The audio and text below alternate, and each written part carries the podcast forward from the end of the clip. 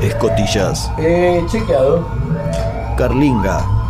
Está todo revisado, así que no le pregunta al distraído ese cosas porque adivina. Eh, yo lo que le voy a pedir es que no se desubique. Temperatura de reactor. 75 grados. T-minus 40 Sí, ¿Me puede aclarar dónde está el doctor Jekyll, por favor? Es un problema nuestro. Chucho, No- necesito. Chucho, necesito que vos Sí, me, bueno, dígame, siga. que me digas vos la temperatura del reactor. Sí, sí, 120 grados. Claro, bueno. Plafones de la cocina. Esto, esto es limpito, limpísimo, antigrasa le puse. minus 20 seconds. A Sum- plafones, no, no, también, también. Suministro de prensa estopa. Bien, tenemos bastante, sí. Y las almohadillas para las hemorroides del señor Hyde. Bien, bien, siempre, Bueno. siempre, siempre hay. siempre Siéntese en una de ellas porque nos vamos, ¿eh? Nos vamos, vamos. Inmersión. Inmersión. Eh, replegamos periscopio, soltamos amarra, todo eso sí, ¿no? Eh, espero que sí. Buenas noches, esto es bairescityradio.com.ar. Esto es Cineficción Radio, el ciclo radial de revista Cineficción, una creación de Darío Labia y Juan Carlos Moyano. Cineficción Radio, conducido por Darío Labia y su amable anfitrión, quien les habla, Chucho Fernández. ¿Qué ventilete? ¿Está Nos loco? acompañan en la operación ¿eh? técnica el querido Dr. Jekyll, junto a Tony Bosikovic. La dirección artística y la puesta online es una realización de Edward Hyde. Diseño de sonido Pablo Sala. Cineficción Radio, el ciclo radial de revista Cineficción, es una producción general de Cinefanía y Camauer Rental Studios. Cineficción, dirección general Juan Carlos Moyano. Esto es bairescityradio.com.ar.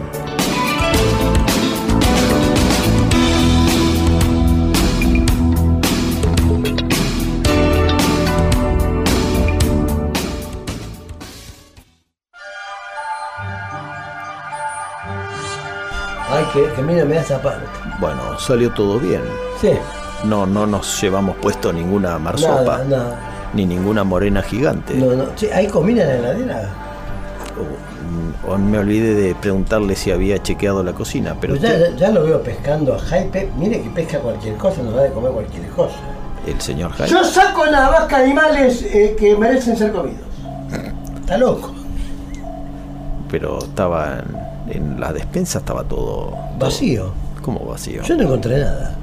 Bueno. Bueno, eh, vamos a lo nuestro. Haremos ayuno. Sí. ¿A qué profundidad vamos? Después le digo.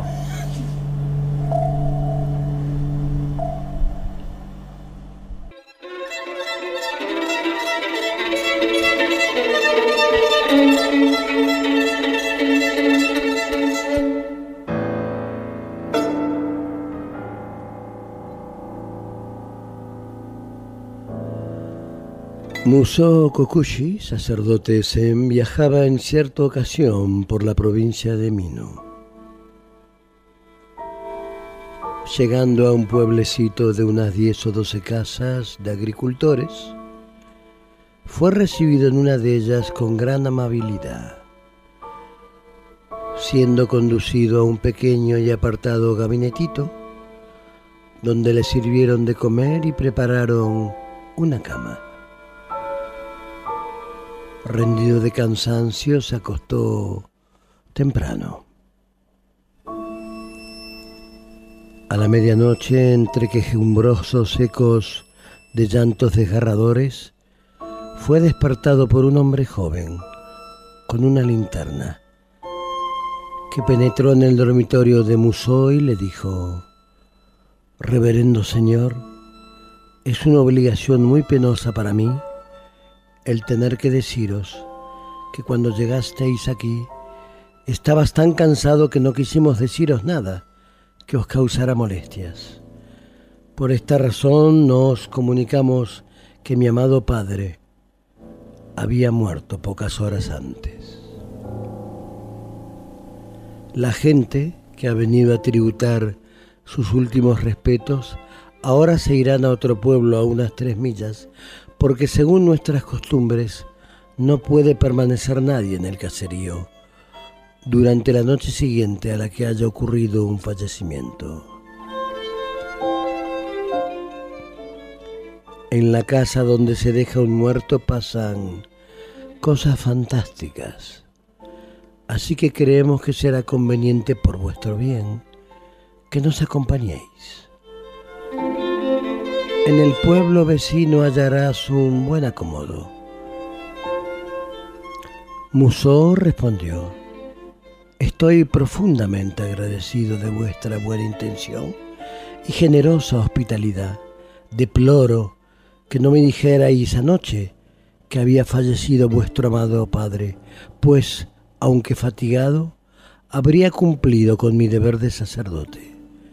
Mas después que os vayáis, haré ante el cadáver las ceremonias pertinentes y me quedaré en la casa hasta mañana. No temo a los demonios ni a los espíritus perversos. Por lo tanto, no os preocupéis por mi suerte. El joven expresó su gratitud y junto a los restantes miembros de la familia abandonaron la casa mientras el sacerdote iba a la habitación del difunto. Las ofrendas usuales habían sido efectuadas poniéndolas delante del muerto. Una pequeña lámpara budista despedía una tenue lucecilla. El sacerdote recitó el servicio religioso representó las ceremonias funerales y se sentó en meditación. Así continuó durante varias horas mientras fuera, en toda la villa, no se oía el menor ruido.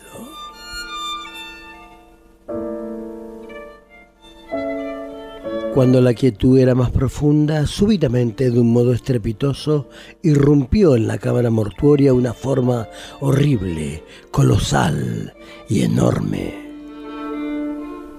Sus contornos eran vagos y desdibujados, y Musó perdió la palabra y los movimientos. Observó cómo la forma elevaba el cadáver, igual que si tuviera manos, y lo devoraba con más velocidad que un gato comiéndose una rata. Empezó por la cabeza y engulló todo, el cabello, los huesos y hasta la mortaja.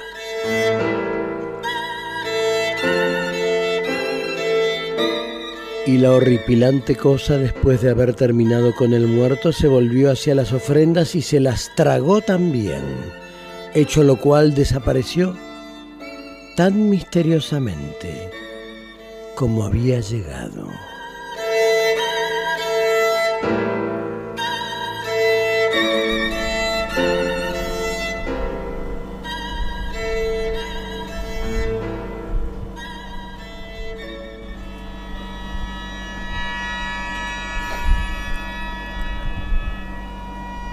Durante el siglo XX el cine japonés nos ha ido adoctrinando poco a poco en la hermética apreciación del buen kaidan, es decir, el relato fantasmagórico, habitualmente medieval y rural.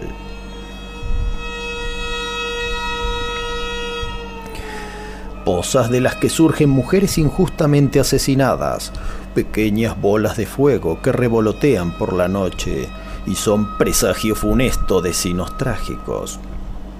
Estanques con cadáveres flotantes que van y vienen con sus ojos abiertos apuntando a los vivos. Mujeres de la nieve que aspiran la vida de los hombres, venenos que desfiguran el rostro de las esposas engañadas, entidades espectrales que se insinúan a través del bosque milenario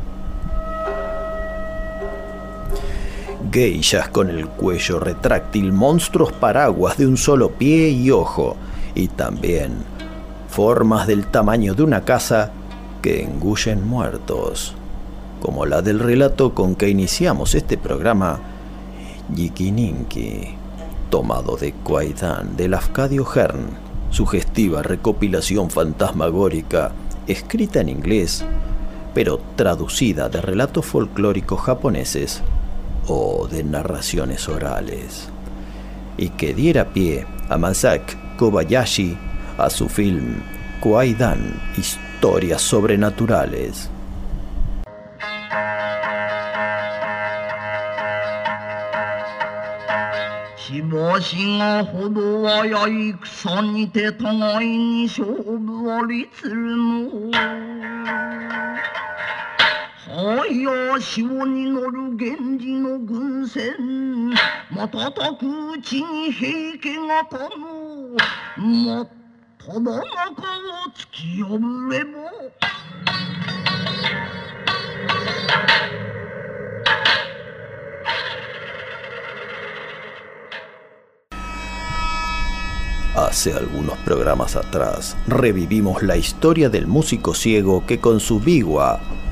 tuvo que entretener a un ejército de muertos. Oichi el desorejado, una de las elegidas para adaptar a la pantalla, fue el relato con que comienza el libro. Pero la historia más poética sería La mujer de la nieve o Yuki Onna.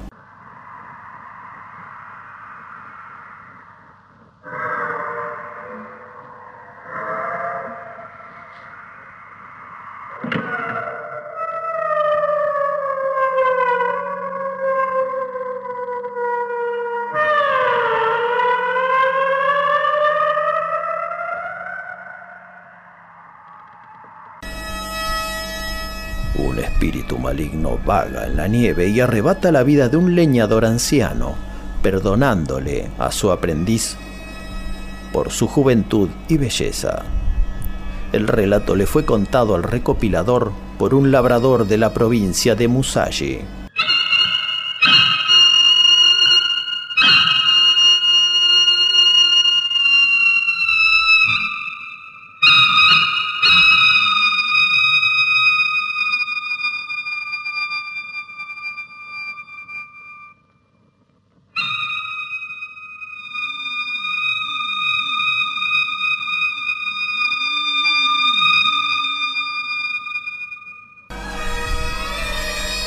Dice Daniel Aguilar en Cine de Terror y Fantástico Japonés 1899-2001, editado por la Semana de Terror y Fantástico de San Sebastián. Los orígenes del género nipón, acorde con una identidad cultural propia, hunden sus raíces en el mismísimo amanecer nacional, en los balbuceos de sus profundas creencias filosóficas, místicas y religiosas. Ya en los primeros escritos nacionales recopilados en el siglo VIII de nuestra era, por ejemplo, Koshiki o Crónica de los Sucesos Antiguos y Nihonsoki, escritos de los primeros tiempos del Japón, abundan en episodios sobrenaturales y mitológicos, según el credo sintoísta.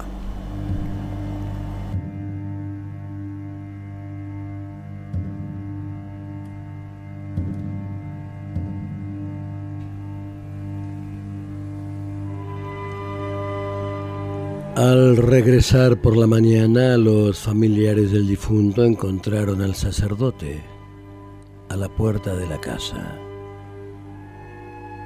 Luego de saludarlo, ingresaron al interior y al ver en la habitación mortuoria, ninguno se asombró en lo más mínimo de que hubieran desaparecido el cadáver y las ofrendas.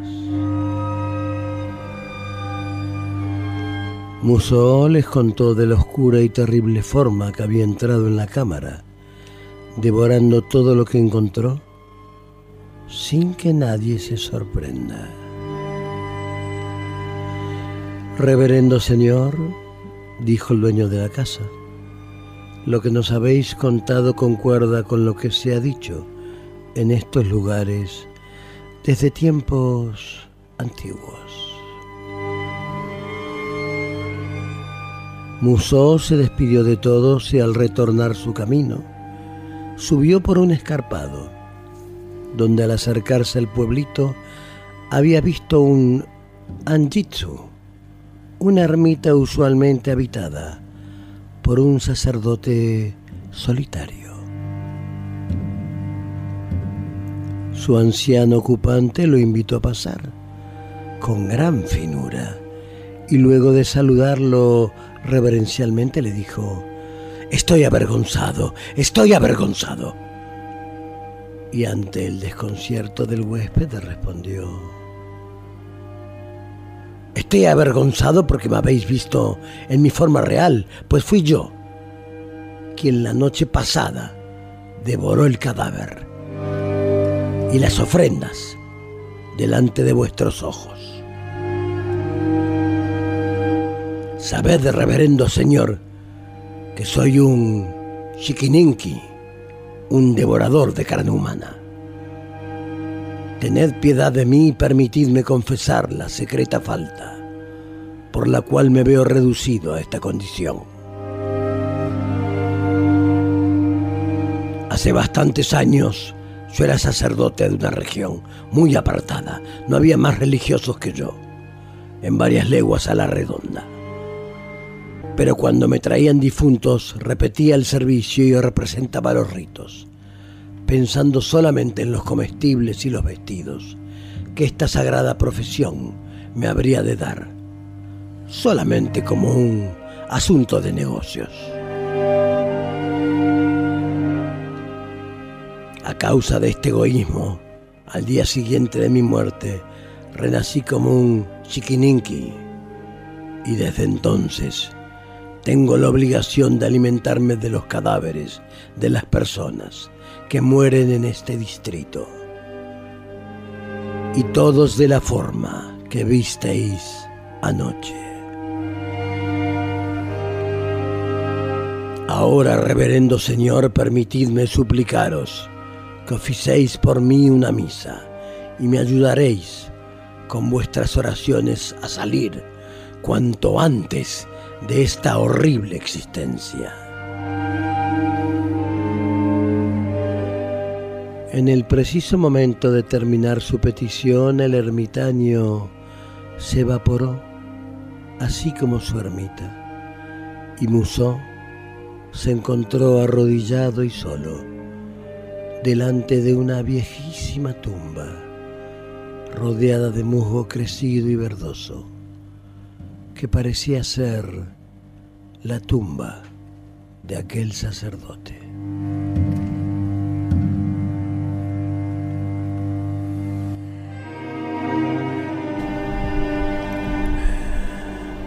Esta noche surcarán el éter las sombras de monjes, samuráis, pintores y recopiladores occidentales de eso que hoy conocemos como G-Horror, pero que existe desde mucho antes de la invención del cine. Somos Chucho Fernández y Darío Labia y les damos la honorable bienvenida a esta nueva Cineficción Radio.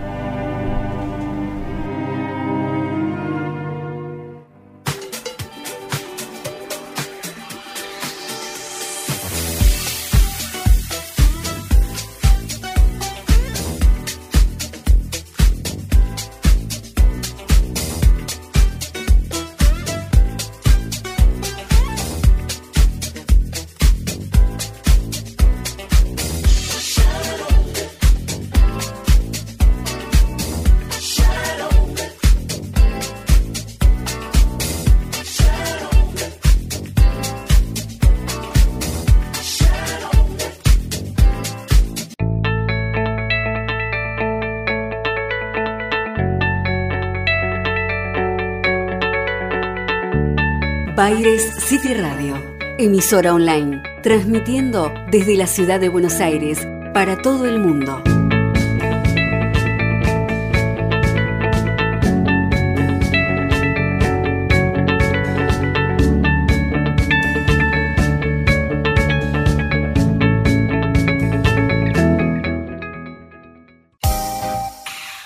Camauer Rental, estudio y fotografía Proveedor de técnica y elementos de última generación para el sector audiovisual. Avenida Niceto Vega 5617, Palermo, Hollywood. Camauer Rental. Contáctenos en info.camauer.com. caer mi furia con gran venganza venganza y terrible ira Cineficción. sobre los que intenten envenenar y destruir a mis hermanos. Domingos, entre las 20 y las 22. Yo soy el Señor cuando deje caer mi venganza sobre vosotros.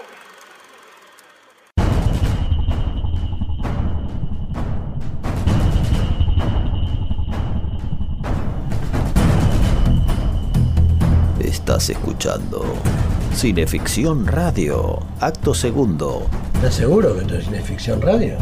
Esto es Cineficción Radio, reitero y ratifico, acto segundo, por bairescityradio.com. Pero estamos escuchando UFO Travelers. No, hombre, esto es Abducted, UFO Traveler. Fue cortina de hace siete días. Ah, Usted, es la medicación. una consulta, trajo su, Sí, sí, botiquín, su sí. rapera de... Sí, sí, traigo, yo traigo todo. ¿Están todas las pastillitas? Todas, las de todos colores. ¿Cómo Menos le- las, que no, menos las que no uso más. ¿Cómo le va, querido camarada? Me va muy bien. Bueno, Bueno, próximamente vamos a tener a UFO Travelers ahí con el querido Monseñor Tony Bosikovic. que no es... Escuchemos para que usted le Sí. quede claro cómo es el nombre de este tema Sí. que vamos a usar de cortina ver, el ahora. día de hoy que se llama Abducted. Abduct. Escuche, a ver. Mire esos corales. Impresionante. ¿Vio? Sí, sí, se me pone la piel de Faisán. De Faisán, muy bien. Esto es Abducted de Tony Bosikovic. Monseñor el purpurado. Pero este, este, tem- este tema no está en Adventus, el último No, CD. no. Es un es reciente, es de nueva producción. Sí, sí, porque estaba preso todavía, Monseñor. ¿Cómo que está preso? ¿Y quién nos está operando? ¿Qué se opera solo? Estaba preso en ese Ah, momento. Sí, sí, pero ¿se puede saber los motivos? Ah, no, no, porque él papá, Seguramente le- porque no La, con- la iglesia la protege. No consultó a Soledad Suárez. No, no la consultó, desde Bueno, luego. le voy a decir que consulte a la doctora Soledad Él Suárez. es un pupurado, él sale igual, no, no tiene problema. Pero si sale igual, no Pasa que se tendría, desbanda, se, se desajusta. no bueno. tendría obligación de entrar. Sí, pero no sé cómo hace, no sé cómo hace. Le pido cómo es la iglesia. Tiene- Dos mil años de misterio. Dos mil años de misterio y ya venían con cuatro mil desde la creación del mundo. Sí, sí. Porque usted sabe que un obispo irlandés, el padre Usher, Mm. Sí. en no sé qué año calculó las, las edades de la Biblia y llegó a la conclusión de que el mundo había sido creado la mañana de no sé qué día del año 4003 antes de Cristo. Está bien. Ando a saber qué tomar. Alguna copita de anís. Sí, algún caberceno, algún vino esos dulzones. ¿Tiene algún mensaje para efectuar? No, no, más que mandarle saludos a los que nos siguen en- aquí en este programa en Cineficción Radio, el ciclo radial de la revista Cineficción, que comanda desde Houston, Texas, el querido Juan Carlos Moyano. Que ya estamos cada vez más cerca del nuevo número número 11, Del número 11, sí, sí. especial Dimensión Desconocida, Especial, correcto. con una nota de Paparelli que dará que hablar. Eh, ¿Quién está haciendo la portada de la número 11? La ¿Misterio? número 11, Fiorucci, ya se lo Ah, dije cierto, me la dijo, semana pasada, hace 15 días. Personaje todavía misterio. Eh, eso está... A revelar. Lo vamos a revelar cuando salga la revista. ¿Qué va a salir? Después de Reyes. Está bien, O bien. sea, ya estamos a la vuelta de la esquina. Está bien, ahí, Reyes. ahí nomás. Tenemos que saludar a Andrea Guerrero, ¿no? Andrea Guerrero que nos hace el transporte y la técnica desde Camagüey, siempre con lo técnico, con los actores, con los técnicos, a las diferentes locaciones donde hacemos cinematografía argentina. Hablando de eso, Chucho tuvo algún rodaje últimamente, ¿o no? Estamos, estamos rodando con el querido Tomás Marqués. eh, algo se movió en la nada. Ah, ¿y eso qué es un drama o es un... Eso es una, una- una cosa misteriosa. Estamos con la querida amiga Clara Kovacic, la querida, la querida Malena Luchetti, que se ganó aquella, aquella nena tremenda, tremenda, que era cuando era chiquitita, ahora es una señorita, una señora. Eh, eh, su Martín Fierro a los 8 años, ¿eh? Nada más y nada menos. Malena Luchetti, que es realizadora, es, es directora de cine. ¿eh? Ah, impresionante. Además, se dedicó todo este tiempo también a eso. Estamos allí con Clara, entonces, con, con Malena, estamos con el querido Ezequiel Tronconi, gran camarada, gran compañero. Estamos con Matías Rispau y otros que ahora no recuerdo. En compañía de un gran equipo técnico, dirigidos por Tomás, Ro- Tomás Márquez. Usted hace un papel de villano, me imagino. Y yo hago lo que puedo, yo hago un tal Gregorio. Ah, Gregorio, Sí, un enviado del señor con métodos dudosos. un purpurado. Sí, es un, sí, un, sí, Oh. un ennegrecido. Sí, me imagino. Mm, Ahora nos vamos a la Galería Bond Street, sí. ¿verdad? Para saludar al querido Richard Wagner que inauguró local ahí en el subsuelo. Local 3 entrando a la izquierda y en el subsuelo ahí lo encuentran a la izquierda. Ahí nomás. Al querido Richard Wagner y Richard Tattoo. Ahí es donde usted se tatúa la epidermis. Ahí, ahí, ahí es donde yo me marco. Hoy es el último programa del año. Hoy es el último programa del año, correcto. Sí, señor. Domingo 29, Sí, sí. el último programa del año. Estamos a horas De que explote todo. del 2020 Sí. y para nosotros es muy importante mandar... Bueno, UFO Travelers viene porque sabemos todos, la- bueno, los que tenemos, digamos, contacto, Sí. sabemos que se va a producir la gran explosión. ¿Qué es eso de UFO Traveler? El programa que vamos a hacer, como el señor eh, Bosikovich. Sí, usted si quiere. ¿Se puede adelantar algo de eso? Sí, sí, son vivencias eh, que uno ha tenido fenómenos paranormales. No es eh, cosas de ovnis ni platos voladores. Solamente de Viajeros ovnis. del tiempo, UFO, Ah, UFO nada más. travelers, Sí, sí. y obviamente viajan en vehículos eh, de otras construcciones, ¿no? de Sí. otras tecnologías. Sí, sí, de una tecnología ajena a la Tierra. Así como la que venimos nosotros acá. Puede ser que provengan del intramundo, de, Puede- de la Tierra ser. hueca. De la tierra hueca, sí, sí, del Sí, interior. hay muchas teorías. Sí, sí, no, no sé cómo, cómo se llevará con el calor, pero Bueno, bueno, no, no me distraiga. hay un núcleo, ¿sabe, no? No me distraiga. Sí, Eh, sí está a 400.000 brasas. cierto.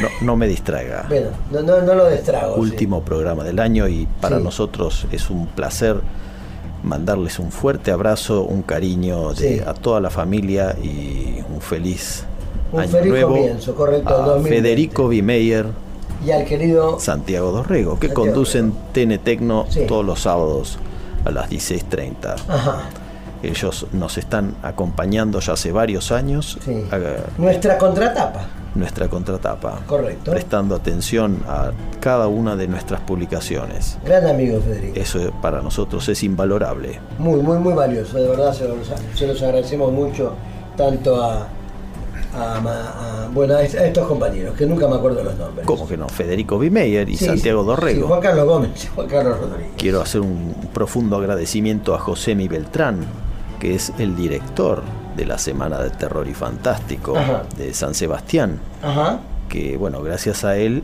es que hoy vamos a tener uno de los entrevistados eh, internacionales. Y bien. otro agradecimiento y un abrazo muy fuerte a don Carlos Díaz Maroto, Carlos Díaz Maroto. en no. Madrid, que además de ser mentor de nuestras publicaciones y columnista nuestro, él nos permitió la segunda, la otra gran entrevista internacional de esta noche. Ajá. Así que dicho lo dicho, honorable Chucho Zen, Sí. podemos ir al interludio musical. Lléveselo, maestro.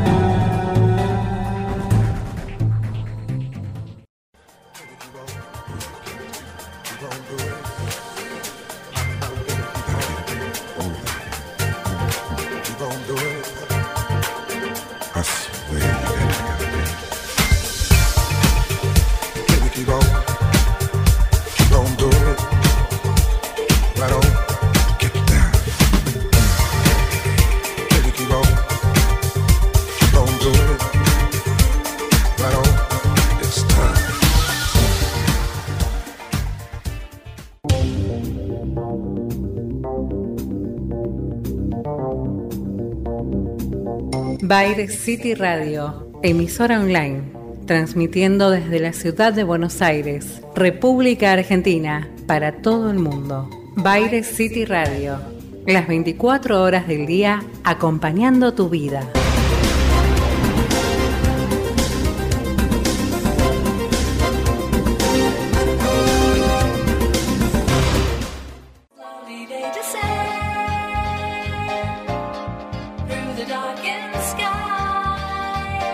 Industria audiovisual argentina, Pablo Sala. Música original y diseño de sonido para todo tipo de films. Pablo Sala. Contactanos en música arroba pablosala.com.ar. No se deje intimidar por el cine y los matones de Marcelius Wallace. Cineficción. Para estar bien informado y esquivar todas las balas. Para adquirir cineficción, consulte en cinefanía.com.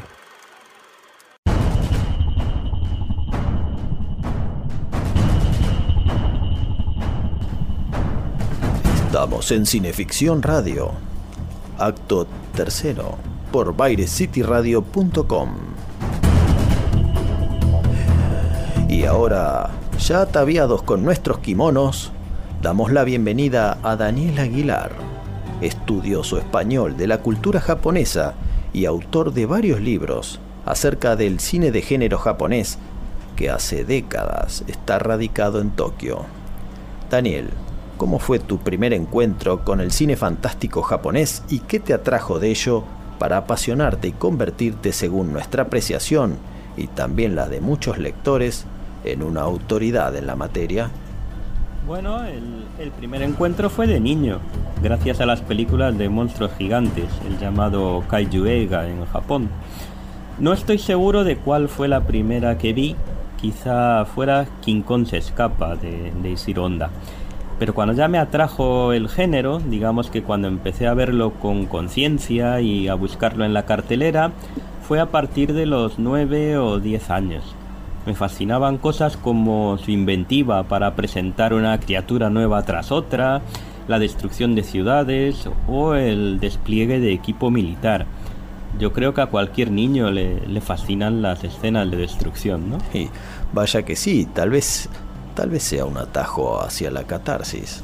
Claro que también me gustaban las películas de, de monstruos occidentales, ¿no? Pero yo creo que de alguna manera el, exotismo oriental ayudaba a que las japonesas me, me atrajesen de una manera especial. Era una época en que también con el cine de artes marciales, otro tipo de cosas, eh, todo lo oriental empezaba a estar de moda en Occidente. Cine fantástico y de terror japonés 1899-2001, editado por la Semana de Cine Fantástico y de Terror de San Sebastián, fue un volumen formativo para nosotros en Argentina. Además del formidable tsunami de títulos y directores mencionados, el componente visual provocaba una especie de embriagamiento de los sentidos. Era preciso tratar de conseguir y ver esas películas, cosa que fuimos logrando, pero a través de muchos, muchos años. En un punto, este libro marcó un antes y un después porque si bien había habido varios libros sobre cine japonés en nuestro idioma, ninguno tan suntuoso o revelador. ¿Qué significó convertirse en una especie de nuevo Lafcadio Hearn como divulgador de la cultura, en este caso cinematográfica y específicamente del género fantástico para Occidente? Fue un libro muy importante para mí, que llevaba planeando años, pero aunque en gran parte se debe a mi estudio de todo ese tiempo, no hubiera podido hacerlo sin los otros dos autores.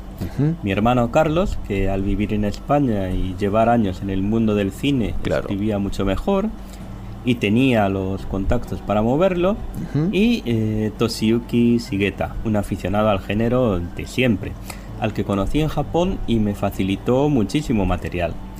Llevaba años con la sensación de que era una lástima que yo tuviera en mis manos tanta información desconocida en Occidente sin poder compartirla. Tened claro. en cuenta que entonces no había internet ni correo electrónico, por lo que estando parte de los autores en Japón y parte en España fue bastante laborioso de hacer, la verdad.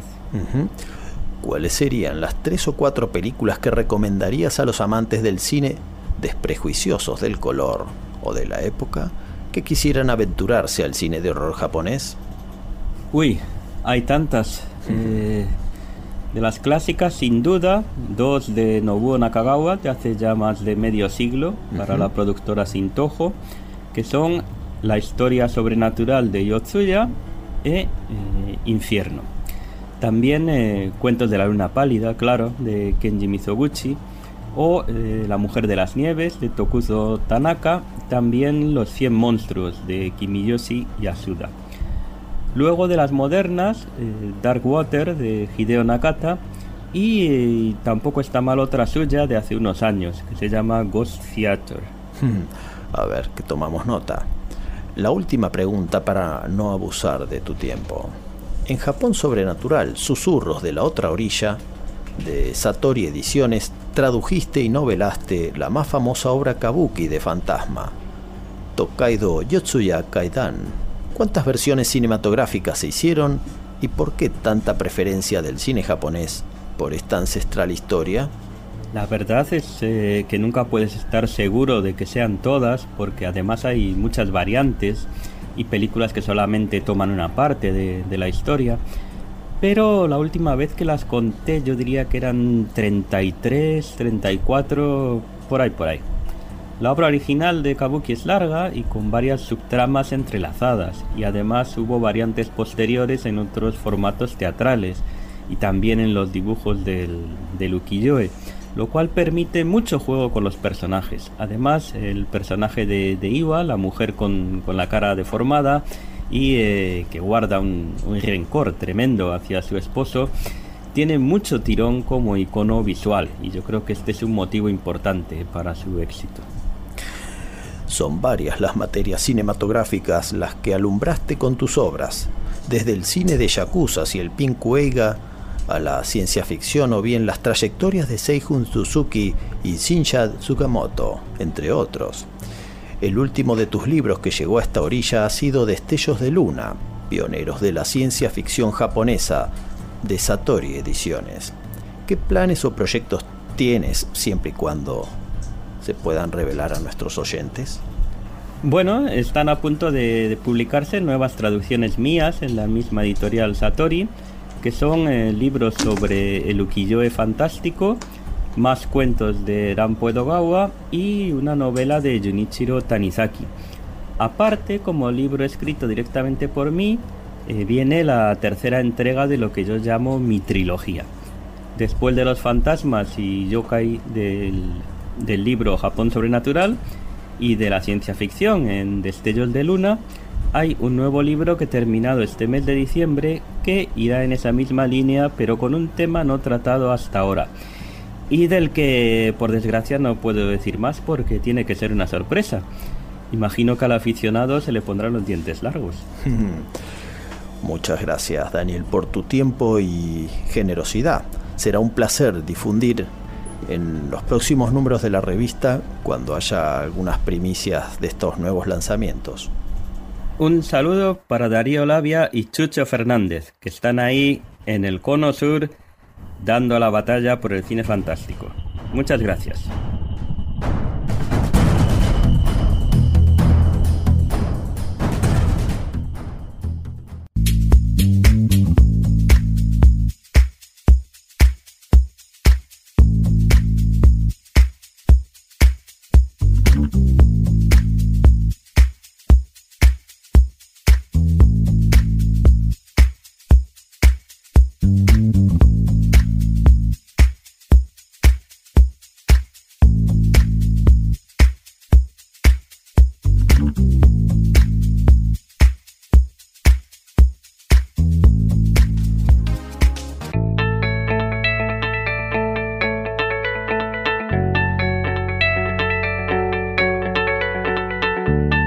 Baires City Radio, emisora online, transmitiendo desde la ciudad de Buenos Aires para todo el mundo.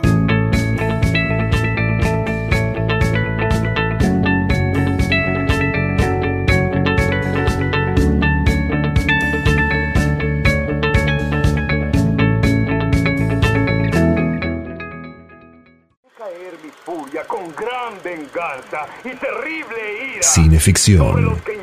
Envenenar y destruir a mis hermanos. Domingos, entre las 20 y las 22. Soy el Señor cuando deje caer mi venganza sobre vosotros.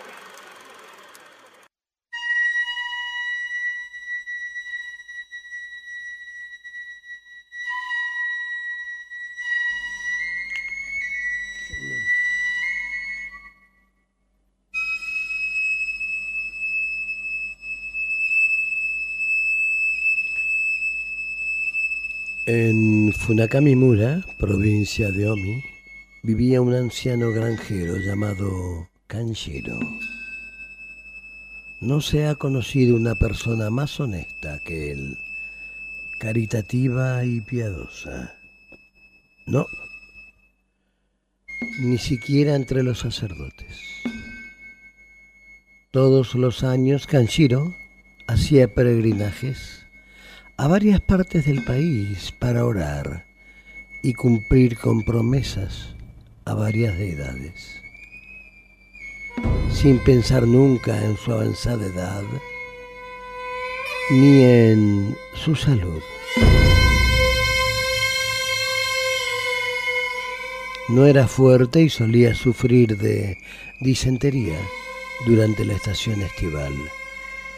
Por eso siempre hacía sus peregrinajes en la época más fría. Sin embargo, en el octavo año de Wansei, Kanshiro pensó que no viviría un año más. Así que decidió hacer otro peregrinaje a las grandes capillas de Ise y se arriesgó a ir en agosto, el mes más cálido.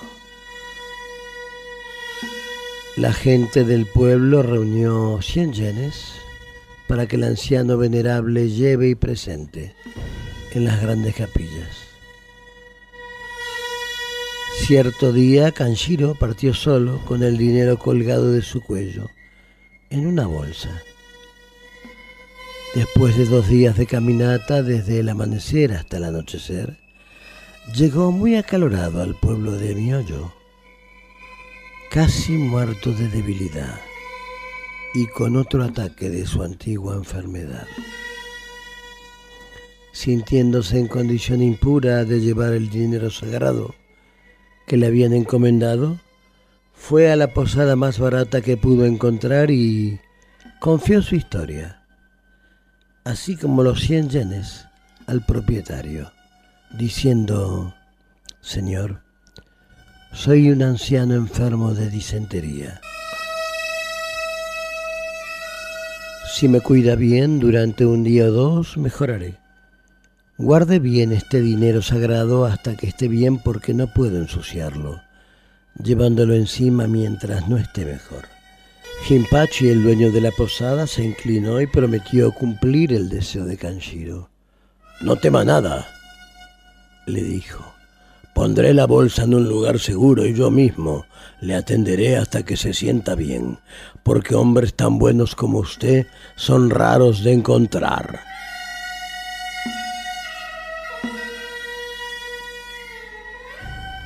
El pobre anciano estuvo enfermo durante cinco días, pero se recuperó y al sexto día decidió reemprender el viaje.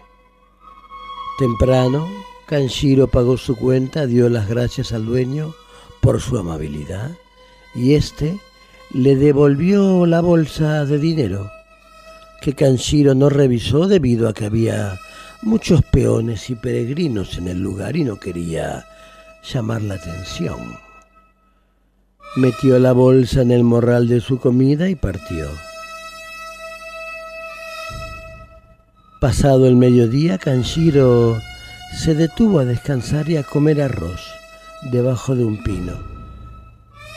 Al examinar la bolsa descubrió que los 100 yenes habían desaparecido y en su lugar habían puesto piedras para equiparar el peso.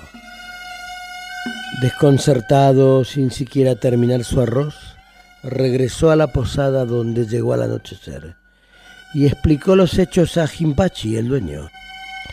Al principio, éste escuchó la historia con cierta compasión, pero cuando Kanshiro le rogó que devolviera el dinero, se alzó en cólera. ¡Viejo zorro! le dijo. Me cuentas una historia muy bonita para chantajearme. Te daré una lección que no olvidarás. Entonces le dio un gran golpe en el pecho y luego con un palo le empezó a pegar. Unos peones se le unieron y entre todos lo castigaron hasta dejarlo casi muerto. El viejo salió arrastrándose solo como estaba y a los tres días llegó por fin a las capillas sagradas de Ise. Dijo sus oraciones y regresó a Funakami. En su pueblo algunos le creyeron, pero otros no.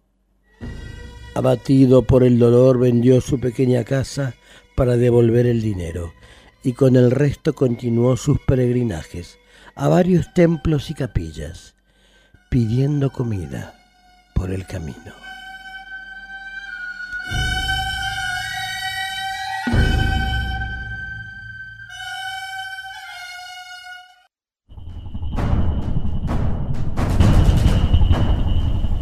Esto es Cineficción Radio, acto cuarto, por ViruScityRadio.com.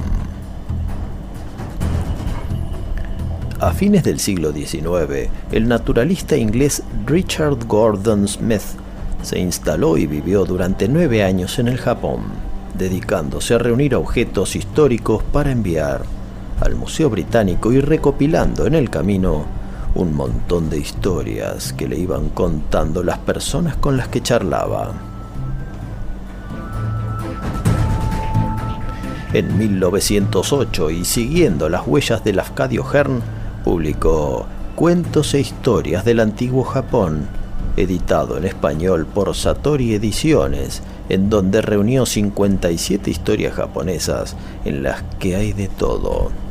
Árboles, montañas, ballenas, dioses, templos, samuráis, pero especialmente relatos de fantasmas.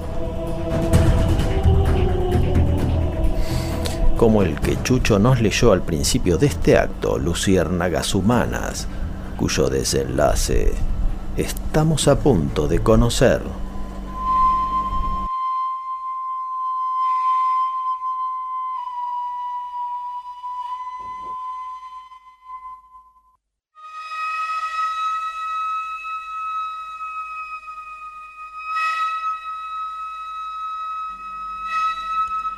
Tres años más tarde, Kanshiro visitó de nuevo el pueblo de Miyoyo, camino de Ise, y averiguó que su enemigo había hecho una gran cantidad de dinero y ahora vivía en una casa muy ostentosa.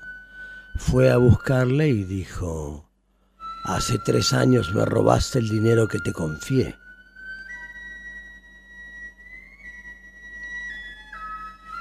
Vendí mi casa para devolver a la gente lo que me habían dado para llevar a Ise.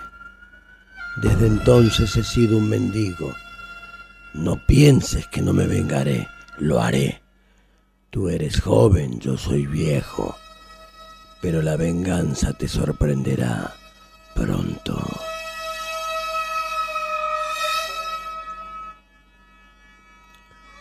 Jinpachi clamó por su inocencia y empezó a vapulear a Kanshiro.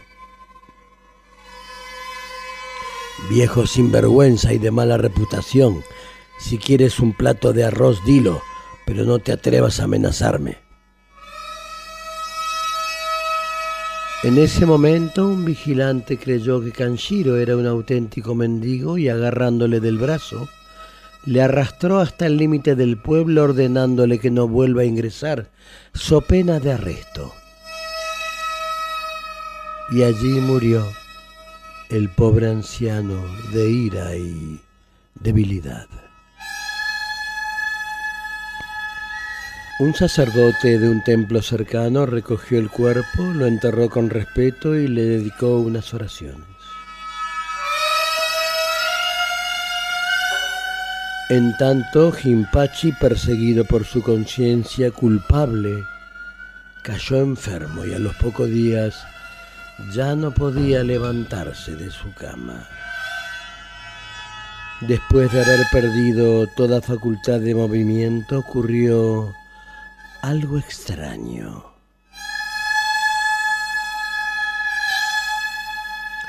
Miles y miles de luciérnagas salieron de la tumba de Kanshiro y volaron a la habitación de Jinpachi.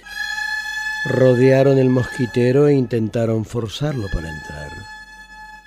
La parte más alta de la cortina caía por el peso de ellas. El aire estaba viciado por ellas. La luz tenue deslumbraba los ojos del enfermo. Descansar era imposible. Los aldeanos trataron de matarlas, pero no daban abasto porque la fila de luciérnagas que salían de la tumba de Kanshiro era más veloz de lo que podían matar los otros. Las luciérnagas no estaban nada más que en la habitación de Jimpachi y allí solamente rodeaban su cama. Al ver esto, uno o dos aldeanos dijeron, tiene que ser cierto que Jimpachi robó el dinero del anciano y esta es la venganza de su espíritu. Entonces dejaron de matar a las luciérnagas. Se hicieron cada vez más espesas, hasta que al final rasgaron el mosquitero y luego se posaron sobre Jimpachi. Estaban en su boca, en su nariz, en sus orejas y en sus ojos. Jimpachi pataleaba y vociferaba y sobrevivió así en agonía durante 20 días más.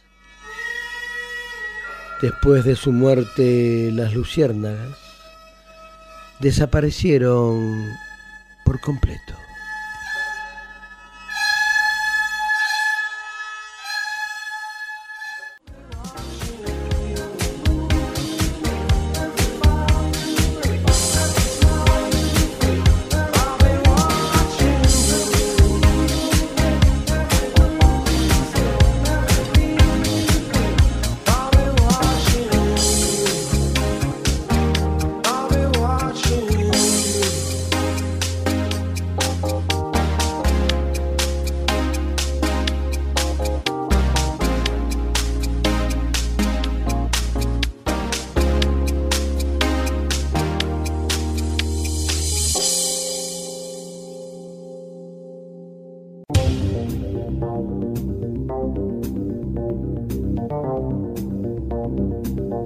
Baire City Radio, emisora online, transmitiendo desde la ciudad de Buenos Aires, República Argentina, para todo el mundo. Baire City Radio, las 24 horas del día acompañando tu vida.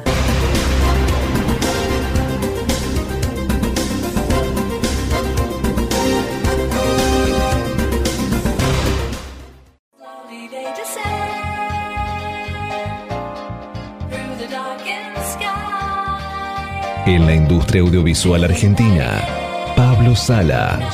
Música original y diseño de sonido para todo tipo de films. Pablo Sala.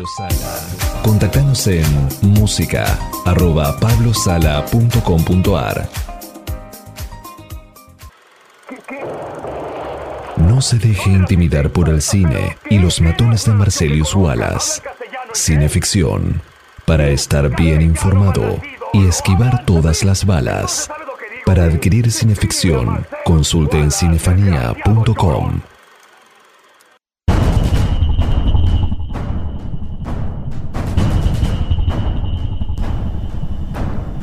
Estás escuchando Cineficción Radio, quinto acto por BaireCityRadio.com. Y ahora nos ponemos de pie y hacemos una reverencia para recibir a Hideo Nakata, a quien conocimos en una rueda de prensa durante la Semana de Terror y Fantástico en San Sebastián, cuyo director Josemi Beltrán lo presentó y entrevistó. En el festival Nakata presentaba Sadako, su nueva película. Así que la primera pregunta que le hizo Josemi fue ¿por qué después de más de 20 años de la primera parte de la saga Ring El Círculo volver a aquel universo? まあ最初、まあ、日本でリングリング2とやって En el año 97 hice Ring でアメリカで y luego Ring 2. さんが En Corea se ha hecho remake de Ring. Luego en Estados Unidos también he hecho The Ring. Cuando me llamaron dije, no quiero hacer película de terror. Esa había sido mi respuesta.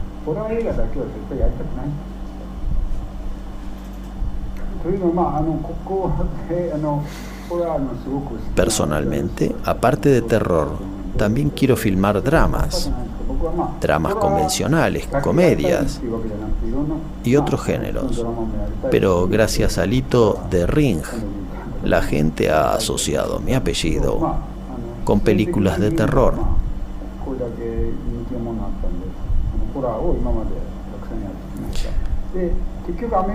En Estados Unidos ayudé a la remake americana. En Japón se ha hecho Sadako 3D y otras películas sobre Ring, pero por manos de otros directores, no por mí.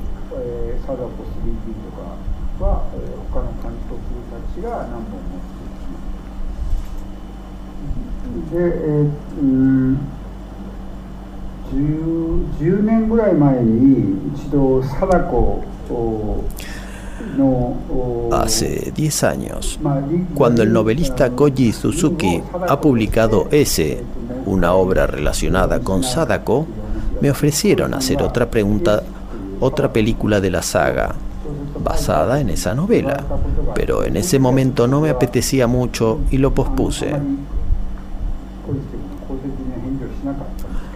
Hoy en día, 20 años después del lanzamiento de Ring, me llegó el momento. Ahora existen dos tipos de espectadores. Los que han visto Ring y los que nunca han visto Ring, aunque conocen su existencia.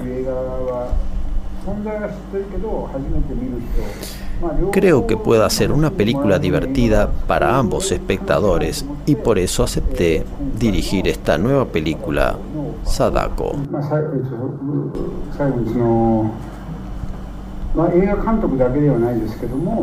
Creo que ningún director o artista en general quiere repetir lo mismo que ha hecho antes.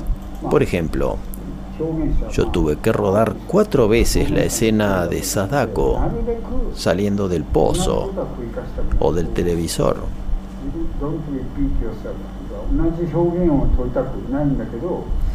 He intentado cambiarlo con la velocidad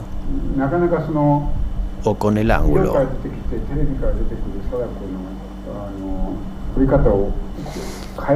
Pero finalmente me he dado cuenta de que es muy difícil de cambiar.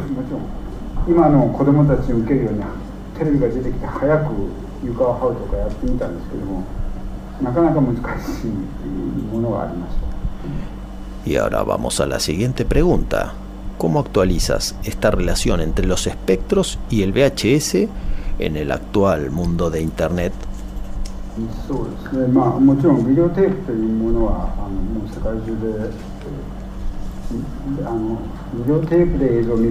Hoy casi nadie mira cintas de VHS. Ya casi no existen los videos de VHS. Así que me pregunté, ¿cómo tengo que cambiar la tecnología? No sé cómo sea en este país, pero en Japón ser youtuber es el sueño de los niños. Es una de las tres profesiones ideales en Japón. Es decir, ser youtuber es una profesión brillante para los niños. Entonces, en la película he colocado un youtuber que intenta sacar una escena de terror en un sitio y en ese contexto aparece Sadako.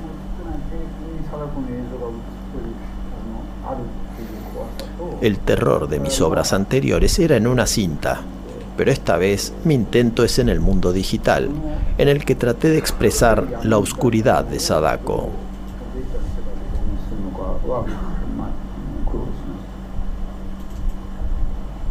ターネットそのものというよりも、まあ、アナログかデジタル要するに、えーと no solamente la- el tema de la tecnología e Internet, sino también que hay dos mundos diferentes, el mundo analógico 上映されたんですけど y el mundo digital.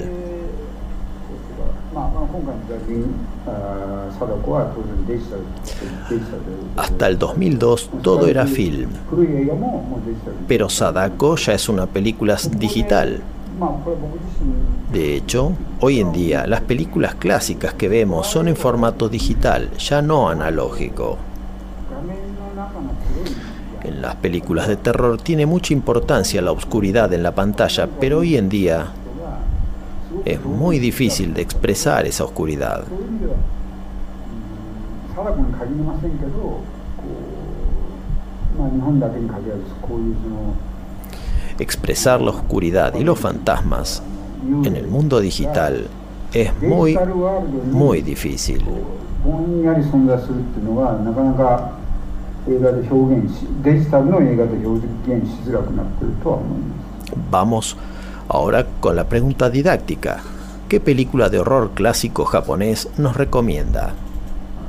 あのリング撮影の前に、うん Antes de rodar Ring, yo he visto unas cuantas veces la película Tokaido Yotsuya Kaidan, まあ日本 de terror japonés tradicional.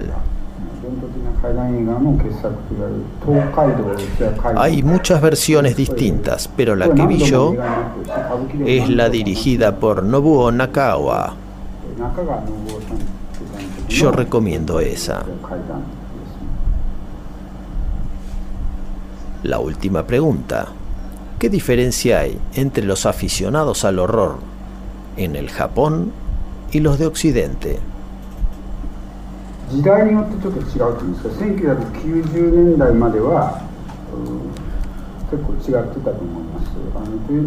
Hasta los años 90, los aficionados al terror en Japón y en Occidente eran distintos. Hasta esa época, los aficionados de Occidente buscaban demonios, fantasmas, es decir, algo que ataque o haga daño a los seres humanos. Y claro, con mucha violencia y sangre. En cambio, en Japón los aficionados buscan la sensación del miedo con solo ver algo o alguien que esté ahí, de pie, con ropa blanca, solamente estando de pie y sin hacer nada.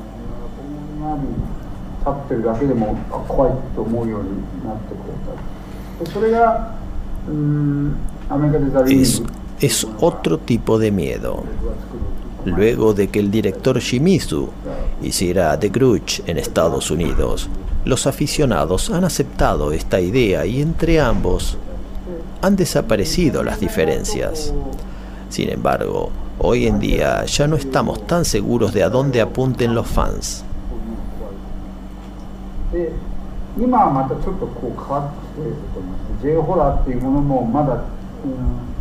Hace poco, una película de terror estadounidense, It, ha logrado gran éxito en Japón, pero es cosa muy curiosa, porque hasta ahora los aficionados no apreciaban tanto el terror de zombies o de personajes grotescos, no eran tan aceptados.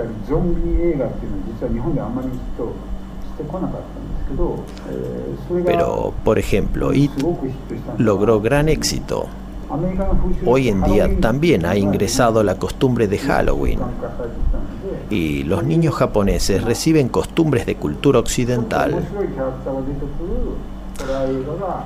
No puedo asegurarlo ahora mismo, pero creo que el Gio Horror está en un punto de cambio.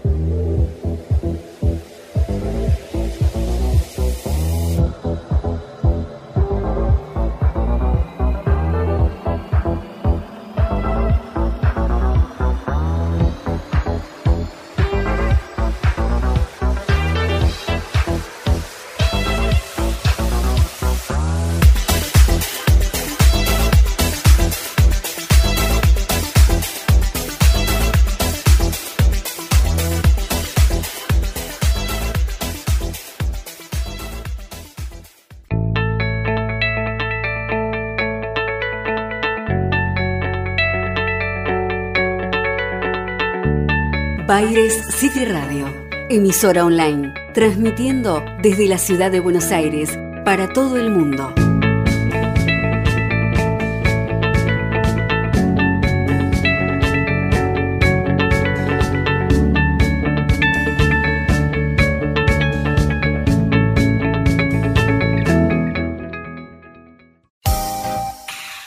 Camauer Rental, estudio y fotografía. Proveedor de técnica y elementos de última generación para el sector audiovisual. Avenida Niceto Vega 5617, Palermo, Hollywood. Camauer Rental. Contáctenos en info.camauer.com. Caer mi furia con gran venganza y terrible ira Cineficción. sobre los que intenten envenenar y destruir a mis hermanos. Domingos, entre las 20 y las 22. Soy el Señor cuando deje caer mi venganza sobre vosotros.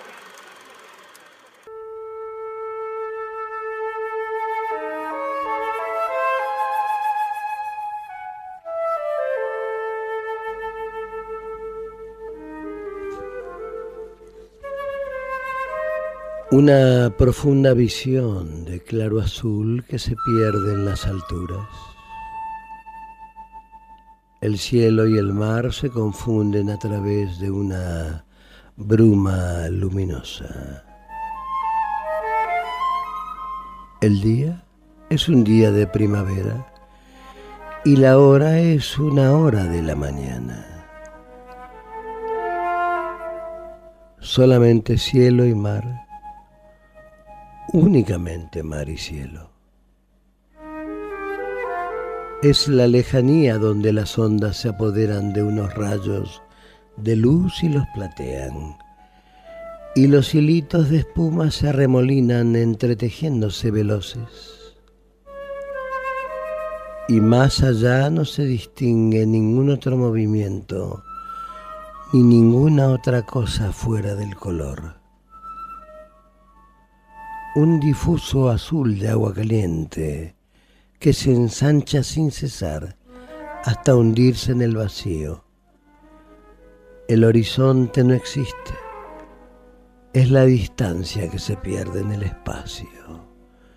Es una concavidad infinita que se pierde delante del espectador en una bóveda colosal como si fuera a aplastarnos de un momento a otro.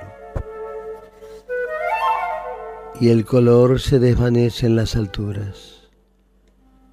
Pero allá lejos, muy lejos, en la mitad del camino azul, cuelga una tenue visión, una oscura visión, de las torres de un palacio con techos altísimos, coronados y curvados como las medias lunas, algo ensombrecido por el esplendor de lo extraordinario y de lo antiguo, algo iluminado por la luz de un sol tan suave como un recuerdo del ayer.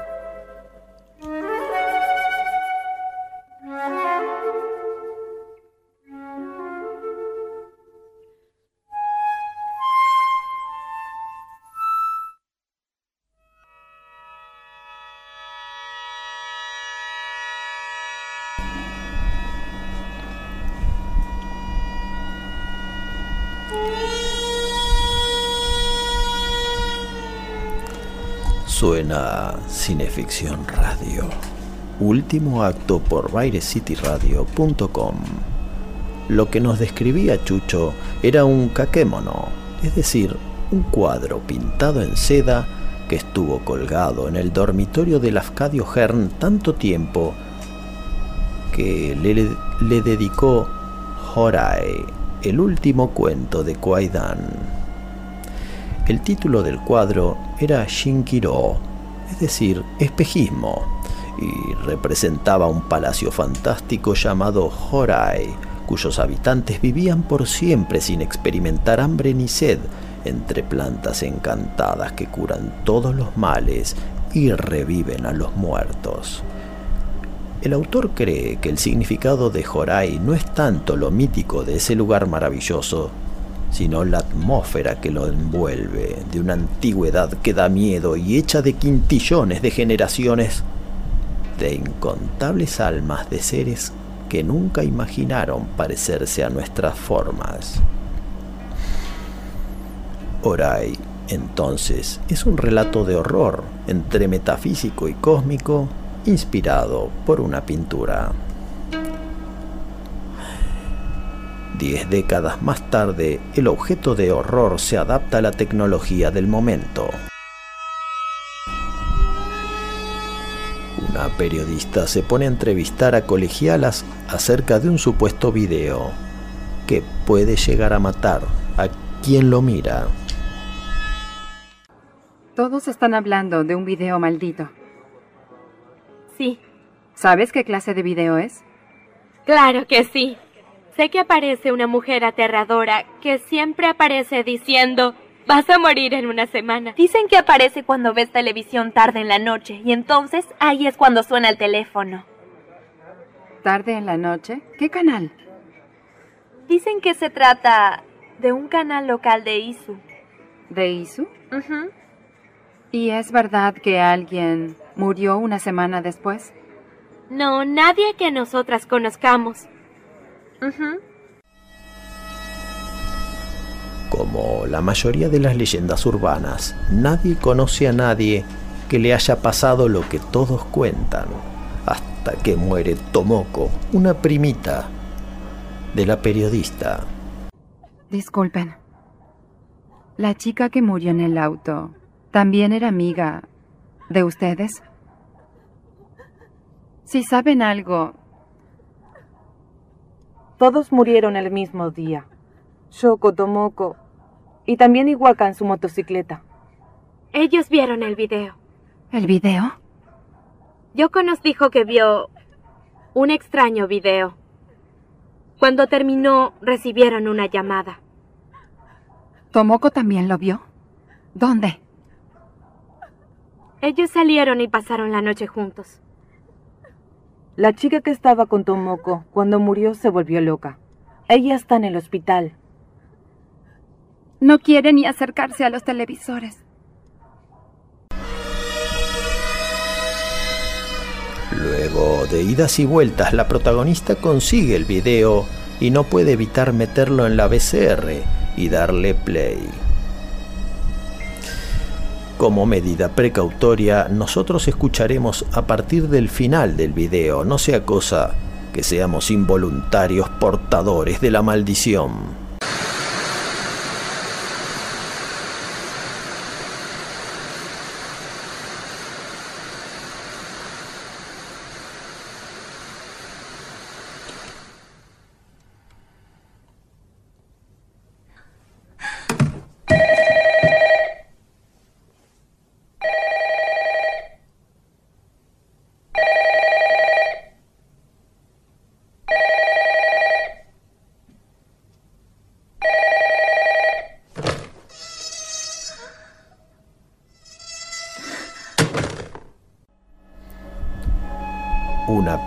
Lleva a la otra y mientras el almanaque nos da un, un diario recordatorio de la cercanía de la muerte, la periodista y el flaco que la ayuda llegan a una isla donde descubren un entuerto de la época de preguerra sobre una monstruosa chica cuyo nombre es... ¿Sadako? ¿Sadako lo mató? Podía matar simplemente deseándolo. Ella era un monstruo. ¡Sadako!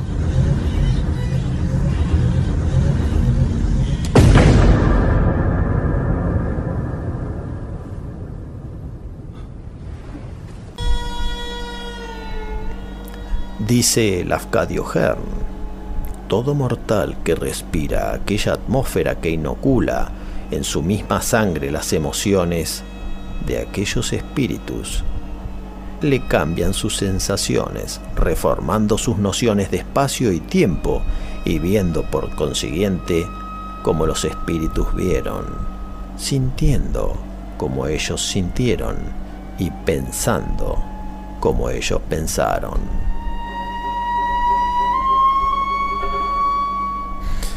Ring nos plantea personajes que de pronto son capaces de tener poderes paranormales, pero si aplicamos lo leído en Kwaidan, entonces entendemos la lógica del relato y nos espantamos nosotros mismos, concluyendo que todo este asunto de los Kaidanes nos dejará, como diría Théophile Gautier, no más huella que una vaga melancolía, la que suele seguir a esta clase de alucinaciones. Y ahora sí, nos emplazamos a siete días, pero no para morir, sino para una nueva cineficción radio transmitir.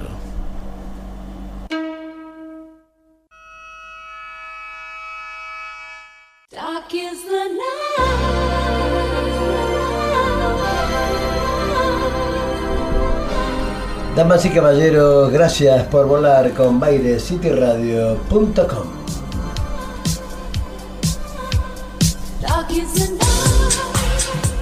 Esto fue el ciclo radial de la revista Cineficción, Cineficción Radio. Nos acompañaron en la amable conducción el jefe Darío Labia. ¿Y quién les habla? Su amable anfitrión también, Chucho Fernández. En la operación técnica no sabemos, conocemos, no conocemos el paradero del doctor Jekyll. ¡Problema mío!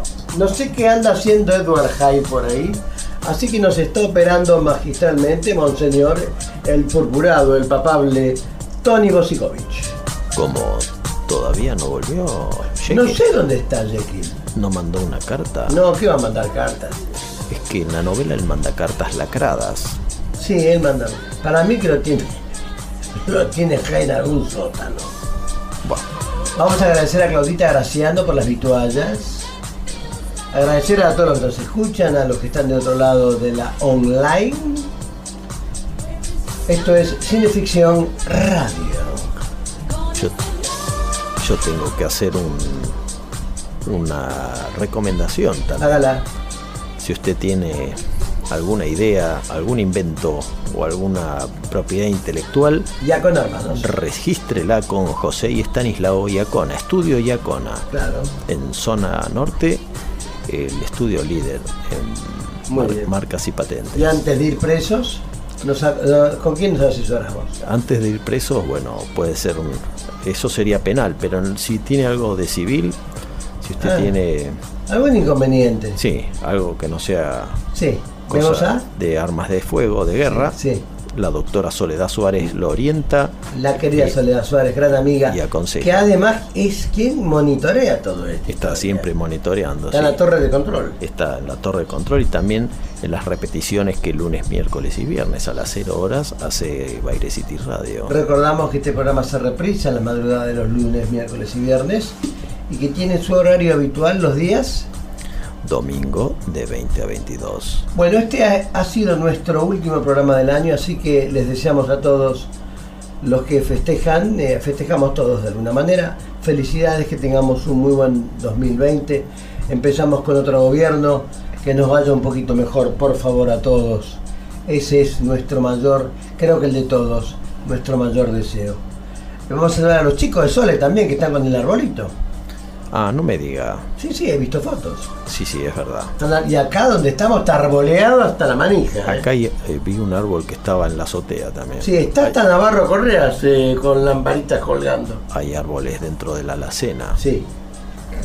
Damas y caballeros, esto ha sido todo por hoy. Eh, Monseñor, muy amable. ¿Algo más? ¿Al señor Hyde no lo recomienda? No, Jai está muy canchero, no, no, no. Yo estoy de gerente. Este lo, él lo vamos a echar en cualquier momento a tirar por el, por la borda. Esperemos que no, porque si no, ¿quién nos va a mantener las máquinas, la sala de máquinas? Sí, es, es verdad. Los esperamos entonces para el próximo, el venidero año, el 2020, ¿verdad? Sí, pero estamos a siete días del próximo programa, Sí, así sí, que sí, sí, pero bueno, nos vemos el año que viene. nos vemos el año que viene. Como decían antes, como decían antes. Le mando un gran abrazo a toda la gente que nos quiere, Eduardo Camagüera, a Pablo Sala y a toda esa gente que nos acompaña, Moscú Films, ahí a Rubén Estrella que están ahí emprendiendo un nuevo, un- una nueva modalidad cinematográfica. Esto va a ser Moscú Films. Damas y caballeros, esto ha sido todo. Fuera del aire, gracias.